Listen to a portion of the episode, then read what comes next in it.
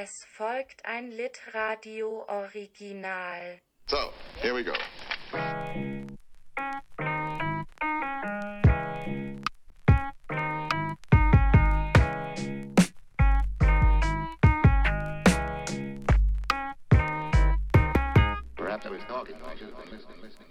Heute ist Mischa Mangel aus Berlin da bei Debütanz und ist hier mit mir im Litradiostudio. Das Litradiostudio ist ihm nicht ganz fremd. Er war lange Zeit selbst Mitglied der Litradio-Redaktion und hat hier nämlich auch kreatives Schreiben und Kulturjournalismus studiert, sowie den Master der Kulturvermittlung sowohl hier als auch in Marseille. Er war Finalist des Literaturpreises vom Prenzlauer Berg 2015 und wurde 2021 für den Franz Thumler Literaturpreis nominiert. Hallo Mischa, schön, dass du da bist. Hallo viele, freut mich. Danke für die Einladung. Wir sprechen heute über den Debütroman Ein Spalt Luft, der letztes Jahr bei Surkamp erschienen ist. Ein junger Mann nähert sich den Lücken seiner Kindheit an. Seine Mutter erlitt nach der Geburt eine Psychose und zog sich immer mehr mit dem Kind von der Außenwelt zurück, bis schließlich das Jugendamt eingeschritten ist. Eine literarische Suche untermauert von Gutachten und Studien, Träumen, erzählerischen und poetischen Sequenzen. Ich bin mal ganz ehrlich mit dir. Ich habe zwei Anläufe gebraucht, um in dein Buch reinzukommen, weil ich nämlich anfangs auch so den Anspruch irgendwie hatte, alles durchdringen zu müssen und alles verstehen zu müssen, was da geschrieben ist. Und als ich mich dann so ein bisschen von dem Anspruch frei gemacht habe, ähm, dann hat es so einen Sog entwickelt. Meine erste Frage an dich wäre, wie verständlich muss Literatur deiner Meinung nach sein? Oder wie ist es jetzt, das so zu hören? Ist das okay, wenn das jemand sagt? Es ist total okay und es äh, ist auch total verständlich, die Reaktion. Ähm, ich finde immer das Schöne an Literatur, dass man es eben nicht alles verstehen muss und deswegen freut es mich auch, wenn es einen Sog entwickelt hat, ähm, wenn dieser Anspruch sozusagen fallen gelassen wird. Und ich habe, glaube ich, ganz lange viele Texte gelesen, die ich gar nicht verstanden habe. Ähm, das hat mich dann irgendwie immer am meisten interessiert.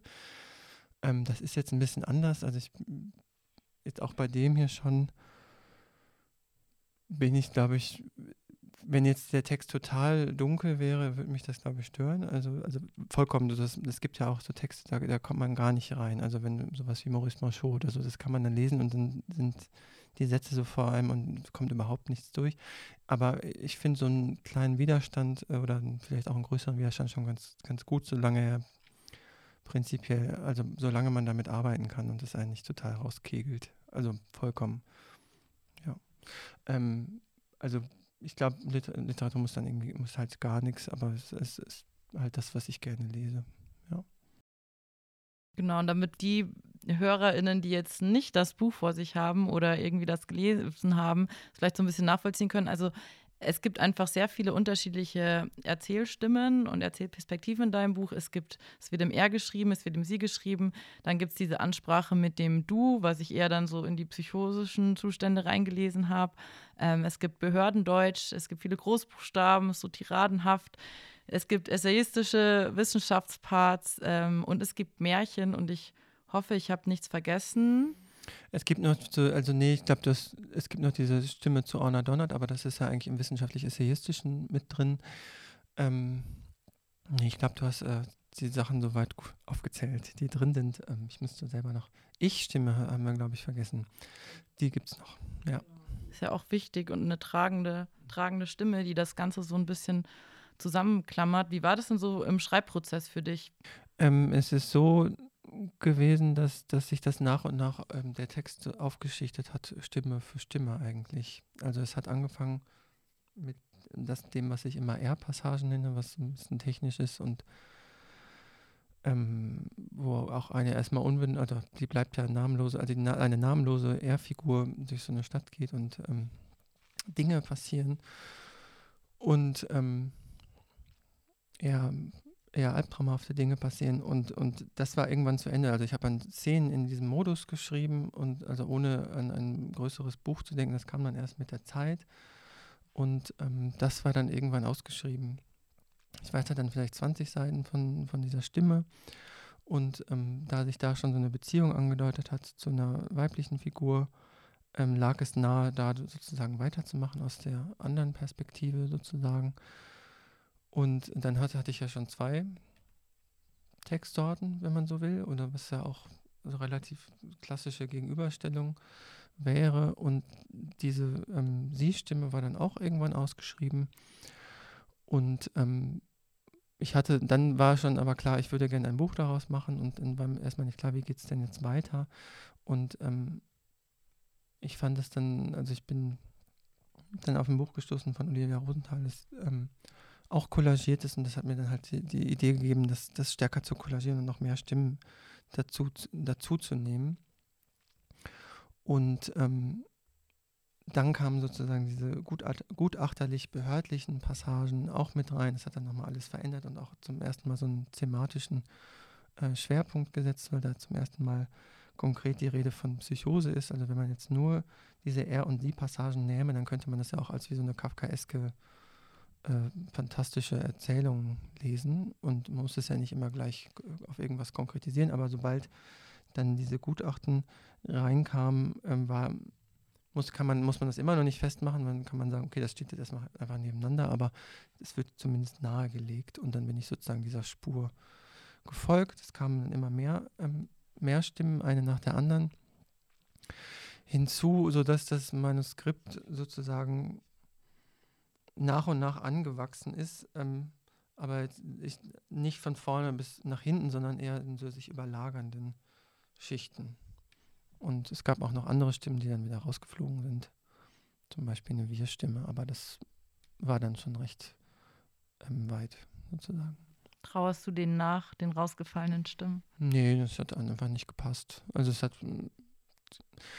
es ist immer so ein bisschen schade, ne? Also ich, also ich weiß ja nicht, ähm, wie es dir geht, aber also ich finde ich find schon, wenn ich dann beim Schreiben, das wäre ja schon schön, wenn, wenn, wenn, man so alles direkt verwenden könnte und nichts wegschmeißen müsste, aber meiner Erfahrung ist es halt so, dass man dann halt auch wieder viel wegschmeißt und von daher ist das ganz normal. Also ja, gehört irgendwie dazu. Und was ich auch total spannend finde in dem Zusammenhang, wie der Lektoratsprozess war, weil das ist ja auch wirklich, es ist ja auch optisch anders, das Buch, sage ich mal. Und es gibt ja auch viele Großbuchstaben oder Wiederholungen oder auch mal ähm, eine gestrichelte Seite und so weiter. Mhm. Magst du darüber ein bisschen was erzählen?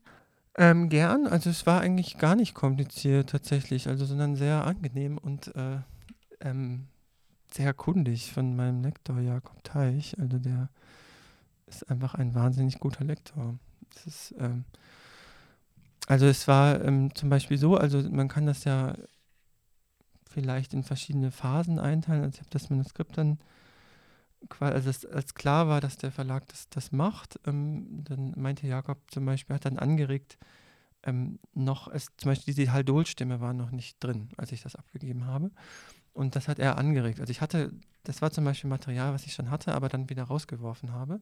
Das lag da und er meinte, ja, ähm, wenn jetzt nur diese Orna Donnert-Passagen drin sind, als Vertreter sozusagen einer äh, wissenschaftlich-essayistischen Sprache, dann, ähm, dann ist das vielleicht zu singulär oder man könnte halt ausprobieren, ob es irgendwie noch ein zweites Thema in der Art geben könnte, damit das so ein bisschen balancierter ist. Es gibt dann ja auch er und sie und so weiter. Ne? Also dass das einfach harmonischer ist und dann, ähm, dann bin ich eben darauf gekommen, dass, dass ich das ja noch ähm, habe und habe das, was ich dann hatte, halt stark gekürzt und nochmal umgeschrieben. Und das war sozusagen ein, ähm, so eine, jetzt nicht so Textarbeit im Sinne auf der Wortebene, sondern so konzeptuell. Und das, da bin ich dann auch Jakob sehr, also ich bin wirklich sehr dankbar, weil ich finde, das Buch hat nochmal dadurch äh, gewonnen. Ähm, und was ansonsten ging es dann eher, wirklich eher so auf Wort- und Satzebene. Und das war einfach, ähm, es war manchmal so ein bisschen fisselig, also so in so sehr kleinteilig. Aber ja, so ist es halt auch daneben. Das war jetzt auch nicht schlimm, sondern eher gut. Und, und was ich wirklich bemerkenswert fand, ist, also ich, ich, hatte das ja auch vorher noch nie erlebt. Und dann bekomme ich so das Manuskript, also die Datei zurück. Und ähm, das war wirklich schön, also weil ich dann so gesehen habe, ah, Jakob hat sich den, also auch ein bisschen unheimlich, so anverwandelt, den Text wie so eine, als hätte er sich den so angezogen. Und ich dachte so, ganz oft war das dann so, dass dann das dann was geändert oder vorgeschlagen und ich dann immer sagte, ja, das kann gar nicht anders sein. So, ne? Und das war total schön. Also es war dann so, manchmal auch, ah, Mist, warum habe ich das jetzt nicht gesehen? Aber das gehört ja auch dazu. Irgendwann wirst du ja auch so textblind, dann siehst du es halt nicht mehr. Und ähm, ja, dann, dann hat es einfach ein bisschen, weil das so kleinteilig war, ein bisschen gedauert, aber es war jetzt auch nicht in dem schwierig in dem Sinne war es nicht, nee. Und die Studie Regretting Motherhood von Orna Donis von 2015, da hat sie ja Mütter befragt zum Thema Mutterschaft und es geht auch viel um das Thema Reue der Mutterschaft, die nicht zwingend mit einer ähm, Lieblosigkeit zum Kind einhergeht. Also die Frauen haben ja zum größten Teil auch ausgesagt, dass sie ihre Kinder lieben, aber eben nicht die Rolle der Mutter lieben oder teilweise auch wirklich die Entscheidung bereuen und nicht nochmal Mutter werden würden, wenn sie es quasi rückgängig machen könnten. Hast du das reingebracht, um einen anderen Blick auf Mutterschaft nochmal reinzukriegen, eine Stimme zu geben, die relativ wenig gehört wird? Oder verortest du die Mutter in dem Buch so, dass sie das tatsächlich auch bereut? Ähm, ich glaube beides. Also ich glaube, dass ob sie das bereut oder nicht, kann man jetzt irgendwie nicht so entscheiden. Muss man auch, glaube ich, nicht. Also ich glaube, das kann einfach offen bleiben. Und ähm, dann fand ich es wichtig als kontextualisierende Stimme, weil, weil in, diesem, in dieser Erzählung oder es kann ja leicht der Eindruck entstehen, dass die Verhältnisse so mega klar sind, ähm, in dem Sinne, ähm, es ist hier total klar, wer ähm, die Guten und die Bösen sind, jetzt so ganz äh, platt gesagt. Und das ist, finde ich halt nicht, dass es so ist. Und dann war halt ähm, das eine gute Möglichkeit, die mir eingefallen ist, ähm, da einen anderen Kontext mit reinzubringen und dann eben die Perspektive zu weiten, weil ähm, man sich ja durchaus vorstellen kann, dass es für diese bestimmte Mutter in dem Buch gut gewesen sein könnte. Also vielleicht wäre es, dass, wenn sie das Kind nicht bekommen hätte. So. Ähm, das kann man, denke das heißt jetzt nicht, dass, dass sie das auch so wollte, sozusagen, aber man kann das ja von außen vielleicht sagen, es ist irgendwie im Bereich, es ist jetzt nicht unwahrscheinlich, dass es vielleicht würde es ihr besser gehen, wenn sie das Kind nicht bekommen hätte. Und deswegen, deswegen fand ich das gut, noch das da reinzubringen. Einfach um da mehr Perspektiven reinzuschneiden. Diese wissenschaftliche Textstelle oder Textstellen, es sind ja mehrere, die sich durch den Roman ziehen, ähm, ist, wie vorher schon angesprochen, eine von vielen. Und ich glaube, das finde ich auch irgendwie eine ganz große Qualität an dem Roman, dass er sich nicht anmaßt zu sagen, so ist das und ich schreibe jetzt irgendwie aus der Ich-Perspektive, wie diese Psychose irgendwie von der Mutter, was auch immer, sondern dass es da eben ganz viel Spielraum gibt an Interpretation und auch so ein gefühltes, so ein bewusstes irgendwie zurücktreten und so ein, ich versuche es zu greifen. Und ich finde, dass es dir extrem, also soweit ich das natürlich auch nur beurteilen kann, ist dir das sehr gut gelungen.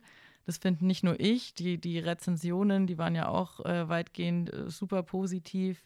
Die Taz hat zum Beispiel geschrieben, ähm, dass es Mischa Mange gelungen ist, eine literarische Übersetzung für ein Thema zu finden, das kein wissenschaftlicher Artikel begreifbar machen könnte, was ich ja also einfach super schön auch fand. Wie geht's dir jetzt so mit dem ganzen Feedback oder was so kommt? Wir sprechen jetzt relativ spät über dein Debütroman. Jetzt ist er jetzt schon auch ein bisschen länger draußen. Wie war so die Zeit für dich oder wie ist die Zeit jetzt für dich? Mm, es war sehr aufregend, ähm, weil ich einfach nicht wusste, wie es funktioniert. Also ich sage jetzt nicht, dass ich jetzt weiß, wie es funktioniert, aber vielleicht ein bisschen besser. Also äh, und das überhaupt nicht einschätzen konnte. Ähm, was passiert, wie so dieser, mh, hm, wann Rückmeldungen kommen, wie, was ich so erwarten kann und nicht erwarten kann, was, ähm, was ist irgendwie gut, in Anführungszeichen. Das kann ich, glaube ich, immer noch nicht sagen, aber ich kann nur sagen, ich bin irgendwie total zufrieden, weil ähm, ich, also meiner Wahrnehmung nach ist auch viel einfach so, man muss auch schon Glück haben, so. Und ich glaube, ich habe auch Glück gehabt. Und also es ist, ich finde es auch, also hm. Es gibt einfach auch Texte, die haben dann einfach Pech. So. Und die sind auch sehr gute Texte. Und dann, ähm, dann ist es einfach total schade, wenn die so untergehen. Und ähm, die Texte können da gar nichts dafür. Und, ich, und es gab ja irgendwie schon doch recht viel Resonanz. Und deswegen bin ich ziemlich froh damit. Und, ähm, und so Sachen, die, die du dann ja nicht mehr in der Hand hast. Also ich kann ja nicht ähm, also ich habe mich zum Beispiel sehr gefreut, dass das aufgenommen wurde als Hörspiel, aber da, da habe ich ja in dem Sinne nichts mit zu tun. Also ich habe da zwar den Text, den Text geschrieben, ähm, aber ähm, ob dann irgendwer in der Redaktion das entscheidet, das machen wir jetzt oder nicht, ähm, liegt dann ja nicht mehr in einer Hand und dann, deswegen bin ich einfach nur ähm, dankbar.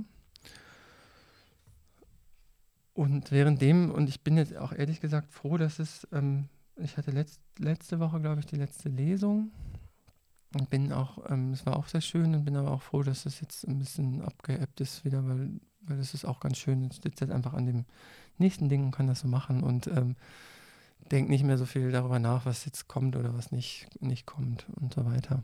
Wie ging es dir so bei der letzten Lesung im Vergleich irgendwie zur ersten oder auch im Vergleich zum Prozess? Hat sich dein ähm, Verhältnis irgendwie zu den Texten geändert? Äh, ja, sehr. Also es ist ähm, weniger aufregend. Ähm, ich kann sozusagen es auf so Stockformulierungen zurückgreifen, wenn ich das so offen sagen darf. Also es sind ja manchmal so, ähm, also es gibt ja Aspekte, die sich wiederholen und dann habe ich halt schon mal darüber geredet und das hilft natürlich dann nochmal darüber zu reden. Ich finde es auch nicht schlimm, weil, weil das ist dann ja immer ein anderer Kontext und dann bin ich einfach sicherer darin, weil ich schon mal ähm, in anderer Form oder so ähnlich erzählt habe. Ähm, der Text ist, und jetzt zum Text selber, der ist so ein bisschen weggerückt. Also es ist mir tatsächlich fremd mittlerweile. Also es ist so lange her, dass ich das auch aus der Hand gegeben habe. Also bevor das erschienen ist, waren ja, lagen ja auch ein paar Monate, also ich habe das dann irgendwann fertiggestellt und dann ein paar Monate später ist das Buch erschienen. Also das heißt, dass ich selber über diesen Text gesessen habe und mich damit sehr intensiv beschäftigt habe, ist jetzt mittlerweile ziemlich lange her. Und ähm, und wenn ich dann in das Buch reingucke, dann ist mir das selber manchmal ziemlich fremd. Ist auch nicht schlimm oder so, es ist einfach nur ähm, ähm, nicht mehr so meins. Also es ist natürlich immer noch mein, aber ich glaube, du weißt, was ich meine. Es ist jetzt einfach nicht das, woran ich mich, womit ich mich gerade beschäftige, sondern es ist ähm, aus einer anderen Zeit, ja. Ja, du hast jetzt einen anderen Abstand dazu, den du hast, wenn du irgendwie. Ja, ja, genau. Und am Anfang war es halt so, so, so sehr, sehr, na, jetzt ist es irgendwie raus und ähm, ähm, ich, ich, möcht, ich freue mich, wenn Leute dazu was sagen oder bin auch gespannt und wie es, also es ist, das, das hat zum Beispiel am Anfang in dieser Corona-Zeit total gefehlt, weil es ist ja immer noch Corona, aber damals, also vor ungefähr einem Jahr und drei Monaten war so die Hochzeit ähm, oder eine Hochzeit und dann, dann gab es erstmal eine Pause, bevor es Lesungen oder mehrere Lesungen gab. Also ich hatte im September letzten Jahres ganz viele Lesungen und im, im Juni, und im Juni hat es dann so angefangen. Und dann waren ja aber erstmal drei Monate, wo ein bisschen was war, aber wirklich nicht so viel. Und das hat sich sehr seltsam angefühlt, weil, also früher habe ich immer mehr Musik gemacht und dann kriegst du die Reaktionen ja unmittelbarer mit. Und so ist irgendwie das Buch da und ich wusste dann gar nicht, liest das irgendwer, wie finden die Leute das? Und ähm, das ist dann einfach ähm, schön, das mitzubekommen. Ähm, weil das Buch auch gerade vor dir liegt und weil ich dir super gerne beim Vorlesen zuhöre und das gerne auch unseren Litradio-ZuhörerInnen ähm, ermöglichen wollen würde, ja, möchtest du einfach mal etwas vorlesen? Ja, äh, gern. Äh, so ist gut zu hören? Okay. Sie steht in der Wohnungstür. Der Mann steht vor ihr, im Treppenhaus. Wenn ich mir meine Mutter vorstelle, stelle ich sie mir meist als unglücklichen Menschen vor. Ein Mensch, der seit Jahrzehnten in einer Wohnung voller unliebsamer Erinnerungen lebt, und die Erinnerungen lassen nicht los, haben aber den entscheidenden Vorzug, bekannt zu sein. Die Welt außerhalb der Wohnung hingegen ist unbekannt und das macht Angst. Aber vielleicht hat meine Mutter auch seit Jahren keinen einzigen Gedanken an mich verschwendet und ist einfach gern allein. Ich habe keine Ahnung. Sie steht in der Wohnungstür. Der Mann steht vor ihr im Treppenhaus. Sie sieht ihn an. Sie sieht Luft zwischen Kopf und Hals, Hals und Schultern, Schultern und Armen, zwischen Armen und Händen, Händen und Fingern, zwischen Rumpf und Oberschenkeln, Oberschenkeln und Knien, Knien und Unterschenkeln, Unterschenkeln und Füßen, Füßen und Zehen. Luft. Wohin, Hans? Zur Gretelmutter. Mach's gut, Hans. Schon gut machen. Adies, Mutter. Adies, Hans. Hans kommt zu Gretel. Guten Tag, Gretel. Guten Tag, Hans. Was bringst du Gutes? Bring nichts. Gegeben, Hahn. Gretel schenkt dem Hans ein Messer. Adies, Gretel. Adies, Hans. Hans nimmt das Messer, steckt's an den Ärmel und geht nach Haus. Guten Abend, Mutter. Guten Abend, Hans. Wo bist du gewesen? Bei der Gretel gewesen. Was hast du ihr gebracht? Nichts gebracht, gegeben hat. Was hat dir Gretel gegeben? Messer gegeben. Wo hast du das Messer, Hans? An den Ärmel gesteckt. Das hast du dumm gemacht, Hans. Musstest das Messer in die Tasche stecken. Tut nichts, besser machen. Wohin, Hans? zur Gretelmutter. Mach's gut, Hans. Schon gut machen. Adies, Mutter. Adies, Hans. Hans kommt zu Gretel. Guten Tag, Gretel. Guten Tag, Hans. Was bringst du Gutes? Bring nichts, gegeben, Hahn. Gretel schenkt dem Hans eine junge Ziege. Adies, Gretel. Adies, Hans. Hans nimmt die Ziege, bindet ihr die Beine und steckt sie in die Tasche. Wer nach Hause kommt, ist sehr erstickt. Neuroleptika wie Haloperidol werden auch Antipsychotika genannt. Die Wortbildung dieses Begriffs suggeriert allerdings durch ihre Ähnlichkeit zu Arzneimittelbezeichnungen wie Antimykotika, Antiparasitika oder Antibiotika Psychotische Störungen ließen sich durch die Verabreichung von Antipsychotika mit Stumpf und Stiel ausrotten, als wären es Pilzerkrankungen oder parasitäre bzw. bakterielle Infektionskrankheiten.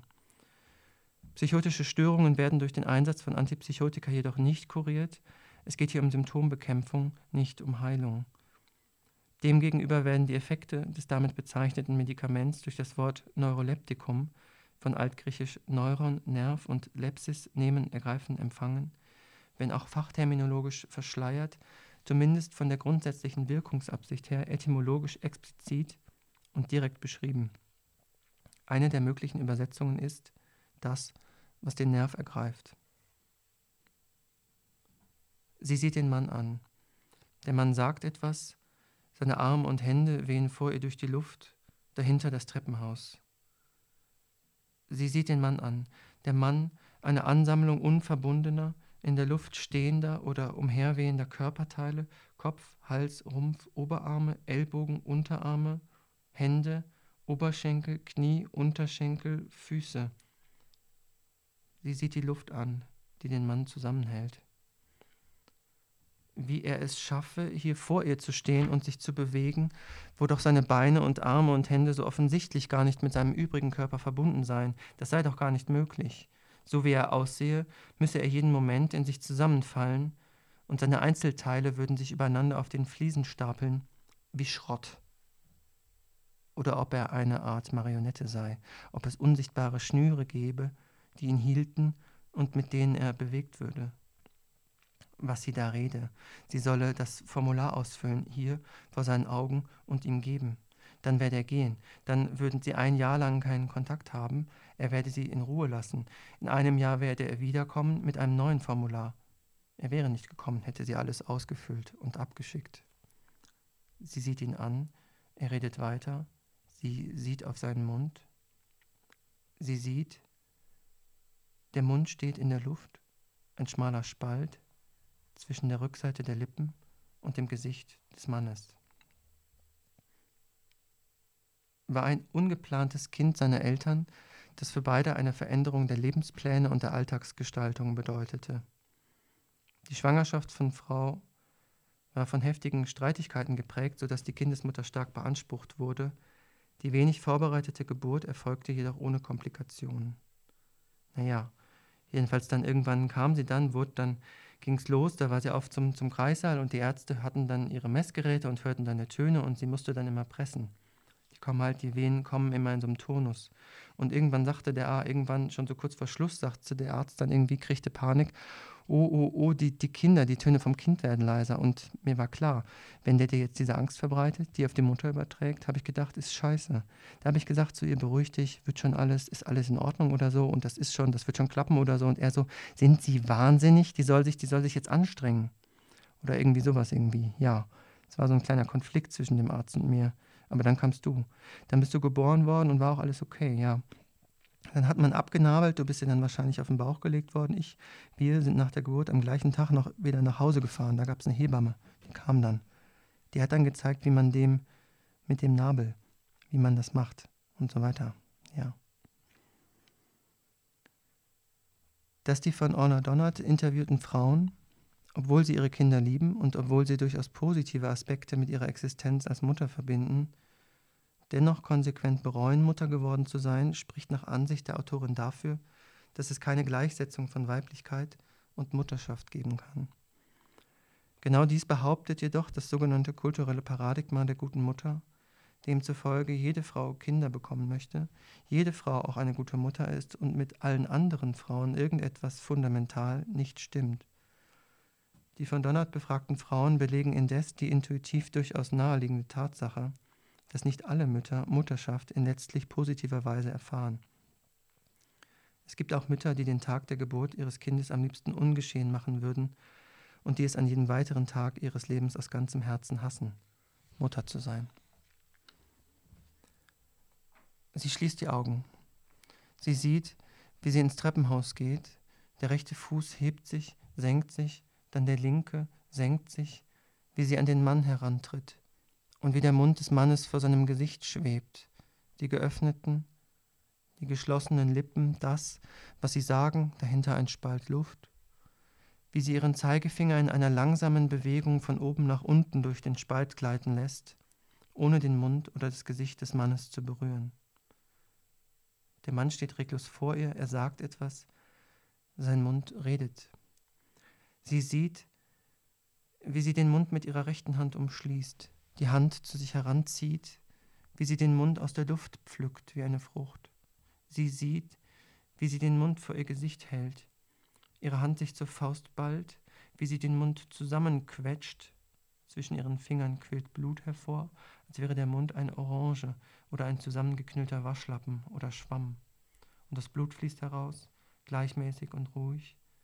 Dann ein Geräusch, als würde man einen Stein mit aller Kraft in eine Lache aus Schlamm schmeißen. Dann brechen krachend die Zahnreihen, mehrfach, dann brechen krachend die Zähne, und dann sieht sie, nach Minuten, wie sie die triefende Fleisch- und Knochenmasse in ihrer Hand mit einer plötzlichen, ruckartigen Streckung ihres Arms am Geländer des Treppenhauses vorbei nach unten schleudert.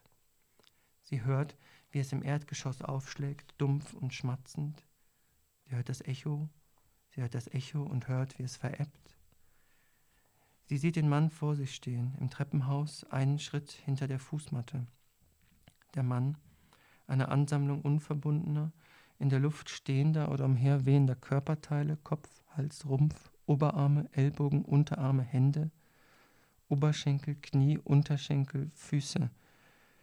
Im Gesicht, knapp unterhalb der Nasenlöcher, etwas oberhalb des Kinns, vollkommen glatte Haut, glatt wie Plastik, hell. Keine Verletzung, keine Narbe, keine Lippen, kein Laut, kein Wort. Der Mann steht reglos vor ihr, sie sieht ihn an, das Sprache- und Ausdrucksvermögen des Kleinkindes ist noch stark eingeschränkt. Auch mit Tonfall und Mimik ist nur begrenzt in der Lage zu verdeutlichen, was er erreichen will. In der dreistündigen Verhaltensbeobachtung äußerte er sich kaum, allenfalls in Babysprache, von der nur wenige Worte zu erkennen waren. Frau gibt zwar an, dass bereits ganze Sätze spreche, zum Beispiel Mama putzt heute Fenster. Bei den genannten angehörten Personen ergab sich jedoch durchgehend, dass man von bisher nicht mehr als Einwortsätze gehört habe, mag auch seiner Mutter gegenüber bereits vollständiger sprechend mehr Sprachkompetenz erworben haben, so bleibt doch das Ergebnis, dass er seine Sprechfähigkeiten noch nicht der Umwelt gegenüber einsetzen kann. Dies würde auch seine Babysprache erklären. Zum notwendigen Spracherwerb gehört jedoch eine Kommunikation mit der Umwelt, das heißt Spielkameraden und erwachsenen Bezugspersonen, damit ein Kind die eigenen Fertigkeiten vergleichen und korrigieren kann. Reduktion auf eine Geheimsprache mit seiner Mutter wird ihm in der weiteren Sozialisation wenig von Nutzen sein. Später erzählt mir mein Vater, dass man mich mehrmals in die Therapie meiner Mutter einbeziehen wollte. Wir sitzen in seinem Zimmer, seinem Arbeits- und Unterrichtsraum, die Wände voll mit Schallplatten, die er wie Poster dort angebracht hat oder wie Hirschgeweihe, Brian Auger, Herbie Hancock, Alfred McCoy Tyner und andere. Wir sitzen uns auf Stühlen gegenüber, neben uns der schwere Arbeitstisch aus dunklem Holz, darauf die Anlage, der Verstärker, das Kassettendeck, der CD-Player, in einem Metallbehälter einige Stifte, auf der Tischfläche ein Stapel Unterlagen, eine Flasche Bier, eine Tasse Tee, mein Aufnahmegerät. Das erste Mal, kurz vor meinem vierten Lebensjahr, erzählt mein Vater, habe er einen Anruf aus der Psychiatrie bekommen. Meine Mutter sei derart durcheinander, habe man ihm gesagt, dass sie den Kontakt zu mir brauche.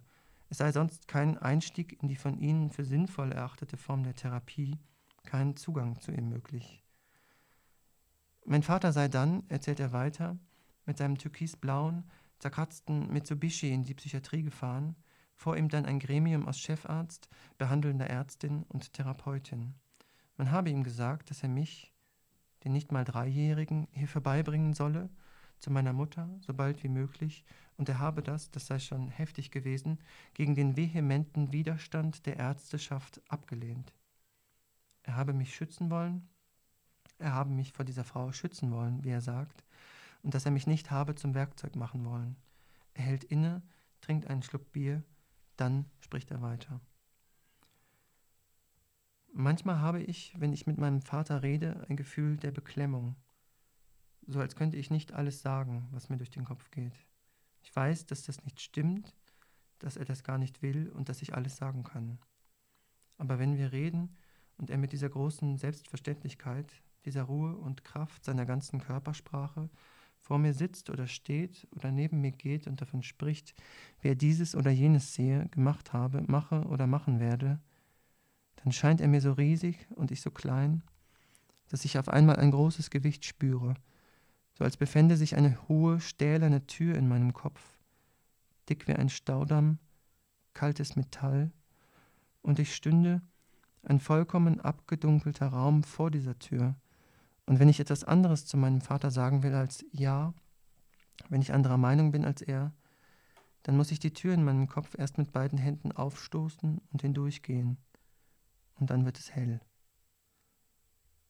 Sie öffnet die Augen. Der Mund steht vor ihr in der Luft, dahinter der Mann. Der Mund steht vor ihr in der Luft.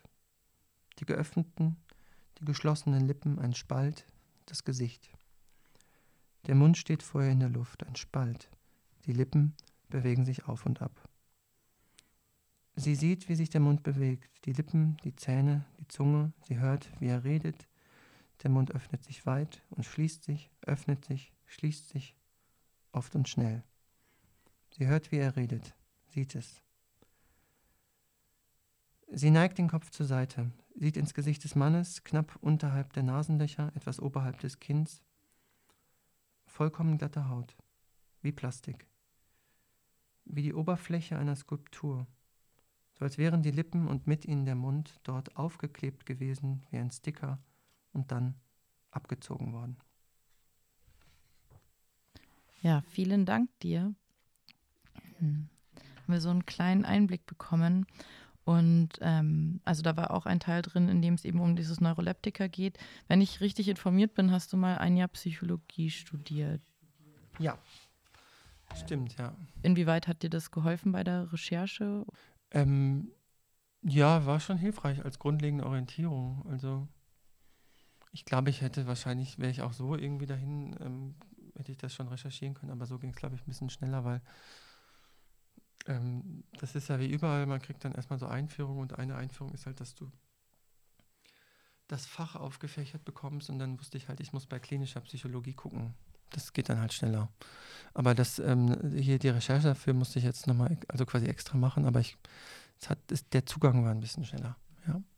Und insgesamt, wie, wie war so der Rechercheprozess für dich? Hast du, also was mich auch musst auch nicht darauf antworten, so, aber zum Beispiel diese äh, Behördenteile, sind die von dir so geschrieben worden? Sind das Texte, die es irgendwie im Original gab oder hast du dir einfach extrem gut einen Behördensprech angeeignet?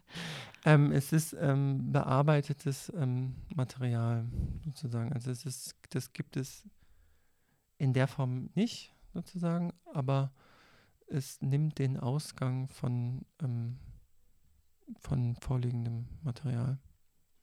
Aber es ändert, also man muss es dann ja auch an die Erfordernisse ähm, des Textes sozusagen äh, erstens anpassen, beziehungsweise äh, gibt es dann auch mal eine Eigendynamik. Und die waren dann auch schon relativ früh im Prozess dann da, die Texte als Erzählstück? Mhm, also als drittes, was glaube ich. Also es gab erst er, sie und dann ähm, das Gutachtenmaterial. Wie und wann sind denn die Märchen noch da reingekommen? Mhm, ich kann nicht mehr genau sagen, wann die reingekommen sind. Ähm, aber der Prozess war so, dass ich ähm, einmal Grimms Märchen ähm, gesichtet habe. Also, irgend, also am Anfang habe ich es noch wirklich komplett immer gelesen, aber irgendwann war das, wiederholt sich das auch dauernd. Also es ist immer das gleiche, also ein bisschen variiertes Märchen, dann habe ich es ziemlich schnell gelesen.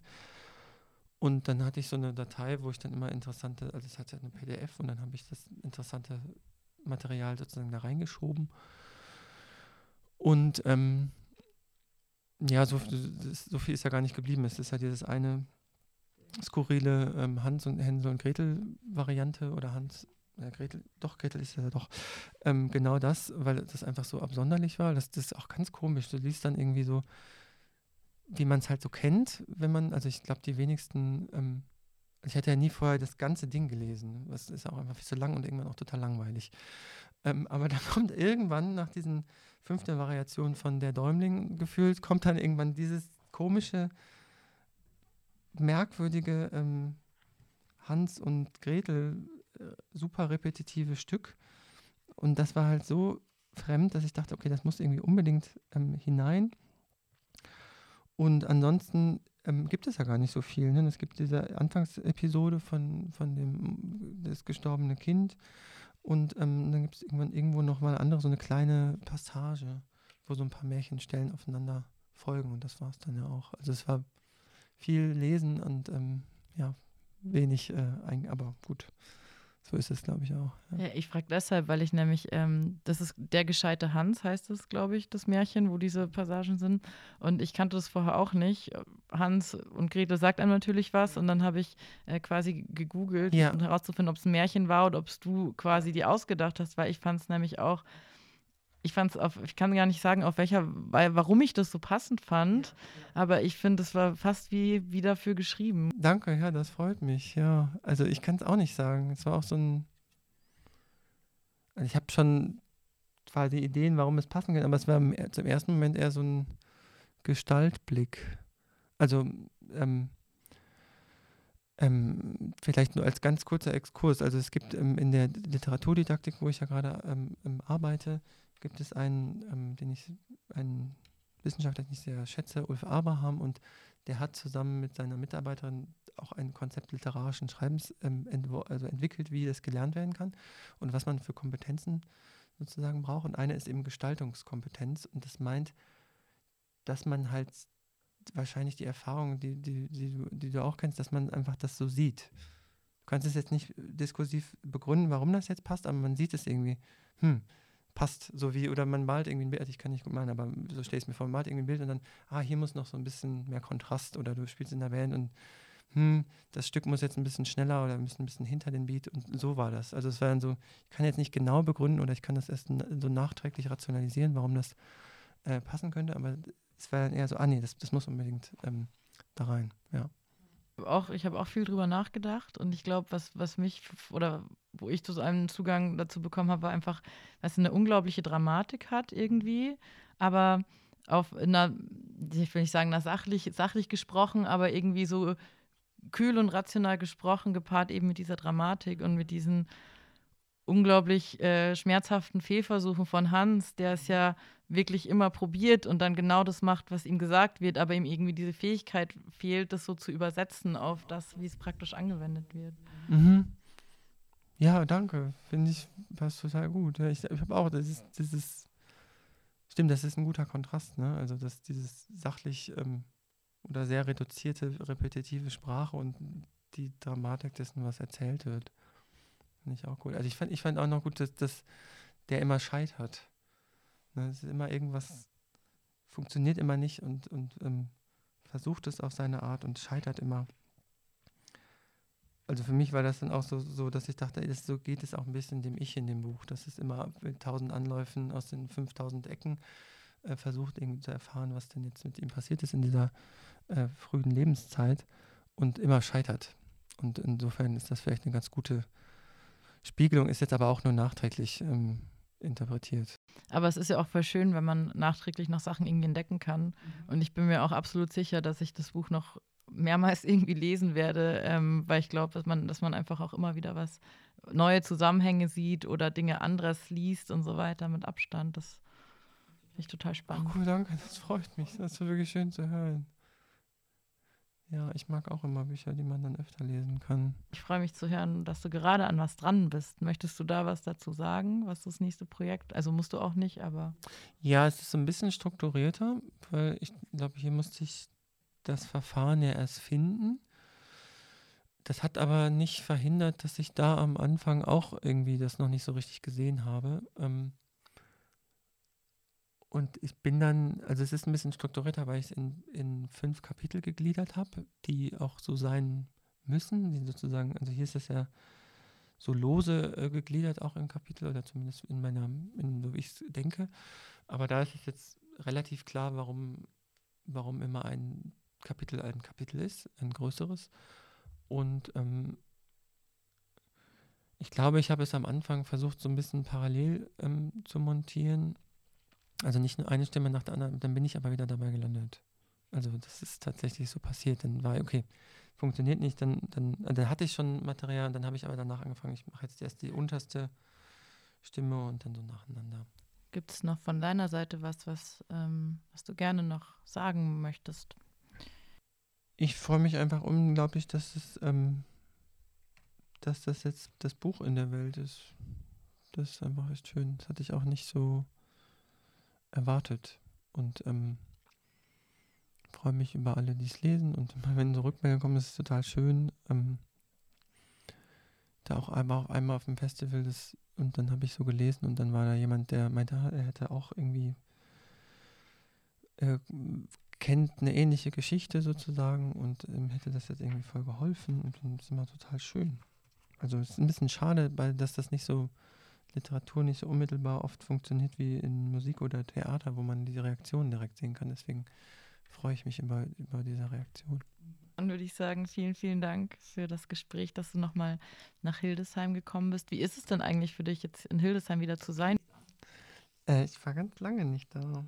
Ich glaube, ich hatte meine Masterverteidigung im November 2014. Das heißt, da war ich zum letzten Mal hier. Und ähm, ja, ich bin so ganz nostalgisch. Ähm, es ist auch schön. Ich war auch im Hofcafé und habe.